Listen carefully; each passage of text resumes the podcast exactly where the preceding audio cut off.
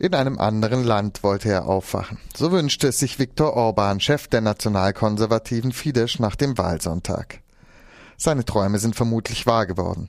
Fidesz erreichte die absolute Mehrheit von 52,7 Prozent der Stimmen und, kam die nächsten, und kann die nächsten vier Jahre allein regieren.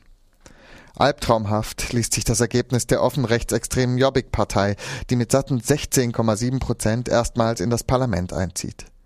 Im zweiten Teil unseres Interviews sprachen wir mit dem Politologen Dr. Michael Walter über die Hintergründe der politischen Entwicklung in Ungarn und die Rolle der EU.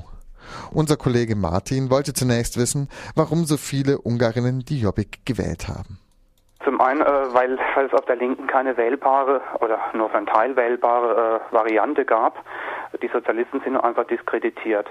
Was man jetzt aber nicht übersehen darf bei diesen Wahlergebnissen, auch wenn wir jetzt vorläufig nur ein bisschen spekulieren können, der zweite Wahlgang ist noch nicht gelaufen und wir haben noch keine wahlsoziologische Daten zur Verfügung.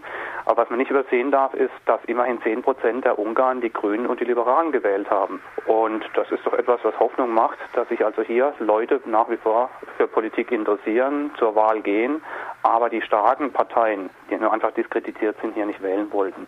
Und 10 Prozent ist für einen Neustart der Grünen und äh, ja, für die Liberalen kein schlechtes Ergebnis. Trägt die Europäische Union eine Mitverantwortung an der Lage in Ungarn und wenn ja, in welchem Maße?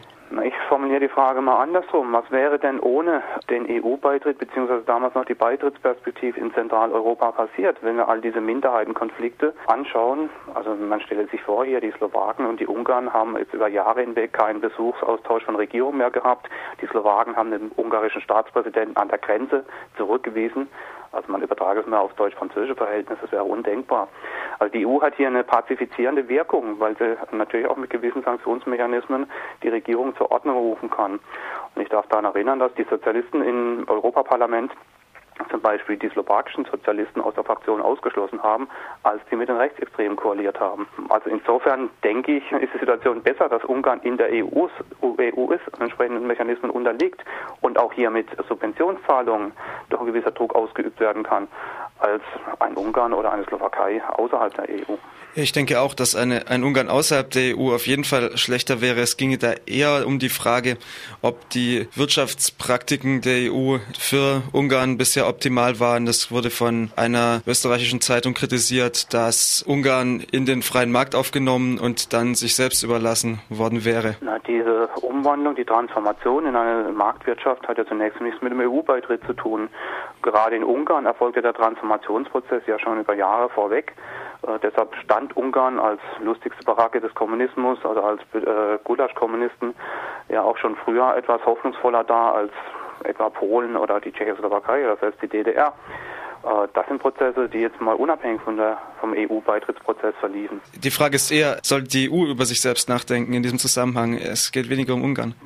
Die EU ist ständig gezwungen, über sich selbst nachzudenken und über ihre Mechanismen. Aber die ist ja nun jetzt kein Diktator, der den Ungarn die Marktwirtschaft verschrieben hätte. Jeder Transformationsstaat hat einen anderen Weg zur Marktwirtschaft eingeschlagen. Und wenn ich an Lech Wałęsa, den polnischen Arbeitsführer, Wort erinnern darf, der hat gesagt, ja, äh, wir sind einfach zum Arm, um einen dritten Weg zu probieren.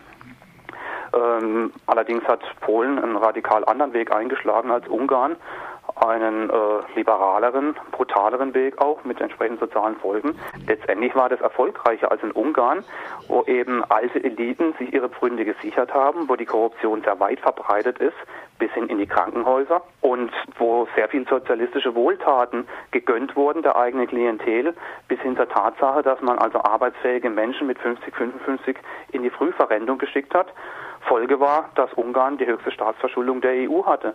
Das ist menschlich zwar alles nachvollziehbar, aber wie sie gezeigt hat, letztendlich nicht mehr zu finanzieren. Fällt das Land mit der jetzigen Entwicklung im Vergleich zu ehemaligen postkommunistischen Staaten aus dem Rahmen?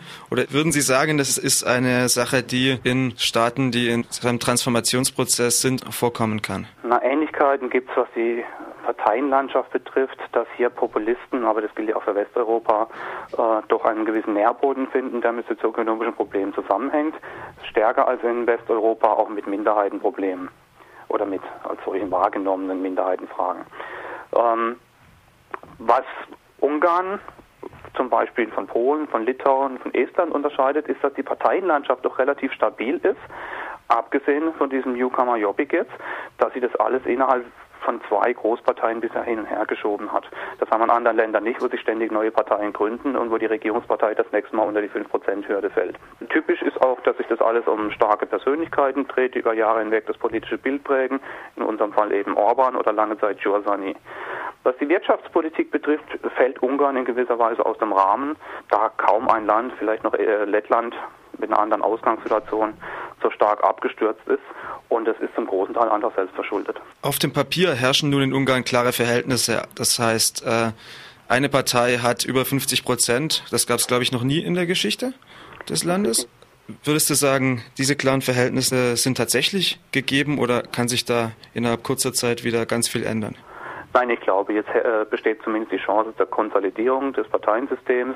Für den Fidesz jetzt auch zu klären, was man eigentlich will, welchen Weg man einschlägt, weiterhin diesen nationalkonservativen, populistischen oder doch eher einen liberalen Kurs.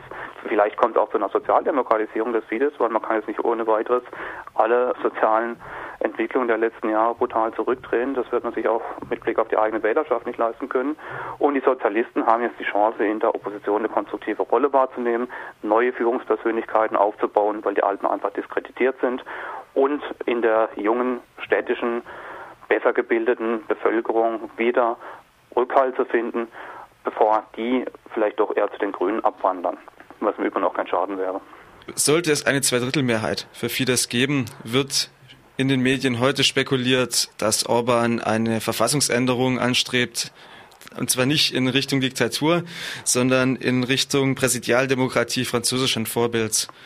Was hätte das für Folgen für Ungarn? Ach, das ist eine Spekulation, an der ich momentan ungern beteiligen möchte. Aber das wäre natürlich eine Politik, die zu stark auf Orban zugeschnitten wäre. Es gibt auch eine Zeit nach Orban, und dann äh, sehe ich bei Fidesz nicht die Persönlichkeiten, die in diese Fußstapfen treten könnten. Also ein, in einer starken Präsidialdemokratie eine entsprechende Rolle auszuüben.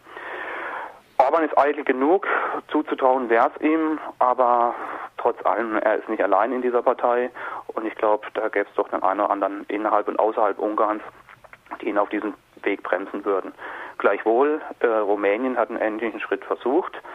Ähm, es ist nicht ganz gelungen, aber ich glaube, in Ungarn ist diese Wahrscheinlichkeit geringer. Aber de Gaulle in Frankreich hat es auch geschafft. Ja, de Gaulle hat den Krieg gewonnen.